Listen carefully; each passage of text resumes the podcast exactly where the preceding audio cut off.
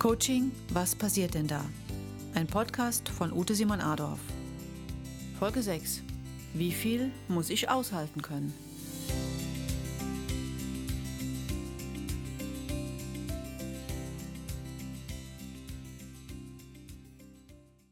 In der heutigen Folge geht es um die Frage, wie viel muss ich aushalten können? Wertschätzung ist mit das oberste Gebot für ein Coaching. Die Würde des Menschen ist unantastbar. Ein Stopp des Kunden wird zu jeder Zeit akzeptiert. Doch warum kommt der Kunde zu einem Coaching? Oftmals, um ein konstruktives Feedback zu bekommen.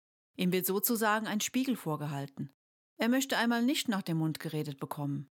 Daher ist es für den Coach wichtig, die passende Ebene für den jeweiligen Zustand des Klienten zu erkennen. Manchmal ist es nützlich, aufzufangen, manchmal jedoch auch zu provozieren, auf liebevolle Art und Weise, und dies bedeutet nicht unter der Gürtellinie. Oft zeigt genau der provokative Ansatz dem Kunden, was er eigentlich zurzeit mit seinen Gedanken und damit mit sich selbst macht. Wichtig, gerade beim provokativen Ansatz darf gelacht werden. Das löst Spannungen und befreit den Kopf. Ein Beispiel aus der Coaching-Praxis. Herr Bussard möchte schon seit langer Zeit endlich mit seiner Selbstständigkeit beginnen. Er entschließt sich zu einem Coaching. Es geht ihm darum, was er alles noch machen muss, damit er endlich anfangen kann. Folgende Aussagen kommen. Zuerst muss ich noch den Buchführungslehrgang machen, dann ein Organisationsseminar besuchen, die Gardinen für mein Büro aussuchen und zur Messe nach Köln fahren. Für mein Selbstmanagement muss ich auch noch etwas tun. Und wenn die ersten Kunden kommen, und die können ja schwierig sein, dann wäre ein gutes Konfliktmanagement sicher auch wichtig. Die Intervention des Coaches geht in folgende Richtung.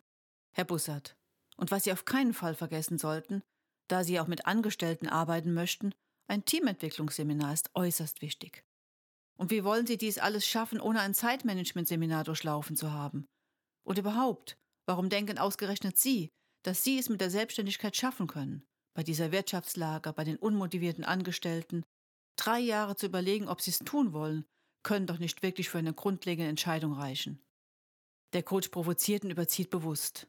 Er tut es, um Herrn Busser zu verdeutlichen, in welchem Gedankenwirrwarr er sich festgefahren hat. Diese provokative Intervention macht Herrn Bussard innerlich rebellisch. Sie bringt ihn ins Tun.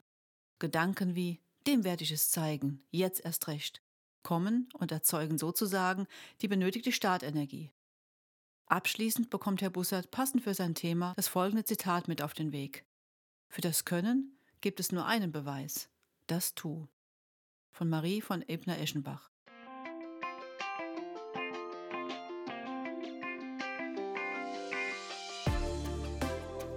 Schön, dass Sie heute wieder mit dabei waren.